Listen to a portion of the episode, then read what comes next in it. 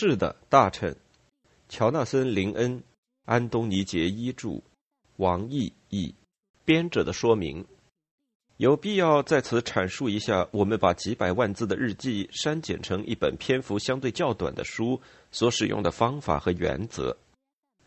詹姆斯·哈克从进入内阁之日起就记录了这些日记，他有时候是每天，更多的时候是周末，在他自己选区的家中向卡式录音机口述这些日记。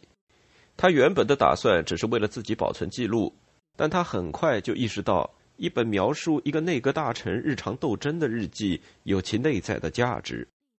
在全职加入政界之前，哈克先生当过一名理工专科学校的讲师，后来是改革杂志的编辑。这些日记一开始做文字录入时基本上读不通，原来的口述非常的随性，有点儿像他讲的工科课程。另外，他对事件的说法存在着大量的矛盾。既有就这本书自身而言的，也有与其他外在证据客观对比得出来的。作为一名新闻记者，哈克不具备报道事实的特殊才能。除了那些矛盾，还有大量无聊的重复。这种情况在政治家的日记里是不可避免的。多年的政治训练和经验教会了哈克，在一个词就足以表达的地方用上二十个词。在仅仅几千个字就足够的情况下，动用几百万字来讲述，并且用语言来模糊事实、搪塞问题，从而让他们在别人面前显得莫测高深。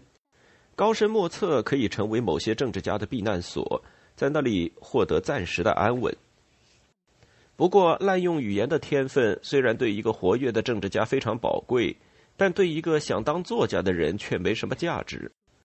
他显然曾经打算修改这些日记，为供出版而提高其清晰度、准确性和实用性。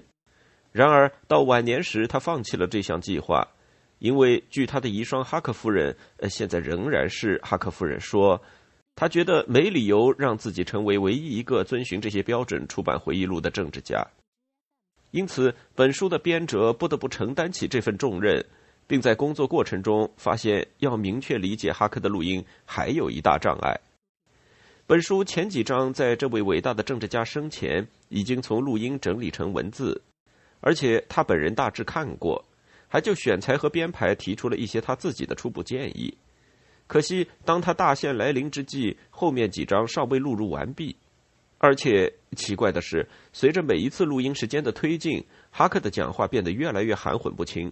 而且情绪激烈，这可能要归咎于录音机的故障，但并没有使我们的重任变得轻松一点。无论如何，这些日记为我们了解1980年代不列颠的治国之道提供了独有的贡献。而且，因为哈克写这些日记的愿望是让公众能够更多而不是更少的明白政治程序，所以我们对这些日记进行了毫不留情的删减。在删减过程中，我们遇到了三个重要领域上的问题：时间上的、技术上的以及诠释上的。首先，时间上的问题，我们尽量保持原来日记的叙事元素，在此基础上，我们继续探究具体的情节，并一直追踪到事件的结束。我们始终力求保持按时间顺序逐日叙述，尽管原本的录音带要混乱得多。这种方式会冒一点不完全符合历史事实的危险，因为哈克任职期间的大多数时候，自己也都处于困惑之中。原本可以要求日记也反映出这种困惑，但是如果我们让日记完整的反映出他的困惑，那么这些事儿就会令读者费解，就像当初令他费解一样。第二，技术上，我们把句子补充完整，并断句标点。厘清混用的比喻，并改正了语法错误。只有当原文可以让我们洞悉哈克的思想状态时，才予以保留。最后，诠释方面，我们假定书中含糊不明的地方是他在有意玩弄政治手腕。虽然他的确经常搞不清状况，但有时候又确实是他故意语言不详。我们相信这些日记准确反映出了我们的一位杰出国家领导人的思想。如果这个印象显得尚不明朗，恐怕问题不是出在镜子上。哈克本人以多种方式处理事情，读者必须要自行判断每一段陈述所代表的含义。A. 发生了什么事儿？B. 他相信发生了什么事儿？C. 他愿意发生了什么事儿？D.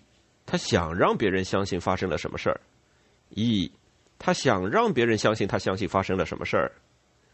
按照一般原则来讲，政客们记忆中关于失败的内容不如成功的来的可靠，关于久远的事儿不如新近的可靠。既然哈克的政治生涯和所有的政客一样，无法避免的大多以失败组成，那么这些日记就可能冒着历史价值很小的风险。不过，好在这位大人物没有时间按照后来的事态发展更改或删减日记。使得我们能够从这一团乱麻中挑选出对研究那一时期不列颠历史的学者们具有独特价值的文献。本书涵盖了哈克担任行政事务大臣的全部历程。这是他第一次进入政府内阁。这个部作为一个综合机构组建于数年前，沿用1960年代威尔森内阁中乔治·布朗经济事务部的思路，用以协调政府部门的行政管理。从理论上讲，该部门交给哈克的是一种四处巡查的任务，去调查并限制整个体制中的行政管理方面的低效和超支，不管问题出在哪里。不幸的是，行政事务部不仅为限制文官而建，还不得不由文官来任职，因此读者就可以想见哈克那一番辛苦的必然结果了。尽管如此，本书的编者还是有点迷惑不解，哈克。一个在他自己的政治交易中如此善于混淆视听的人，怎么会难以应付一群手法在本质上和他相似的文官？哈克的无辜流露在这些日记中，着实令人同情。以世的首相为名的叙述所涵盖的哈克的职业生涯，从他进军唐宁街十号失败开始，写到他升任当时的上议院并在任上去世为止。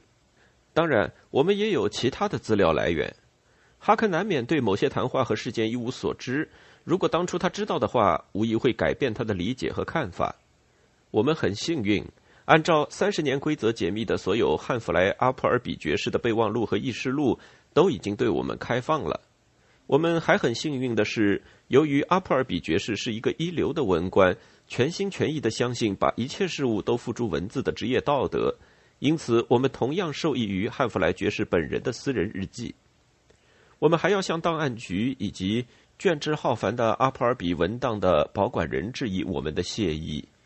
最后还有几句感激的话：我们由衷的庆幸能够在汉弗莱阿普尔比爵士步入垂暮之年以前和他进行过一些谈话，避免遇到他后来语言不流畅、思想不集中、说话老跑题儿的情况。我们还要向圣迪姆纳老年精神错乱病院的工作人员表达谢意，那是他晚年居住的地方。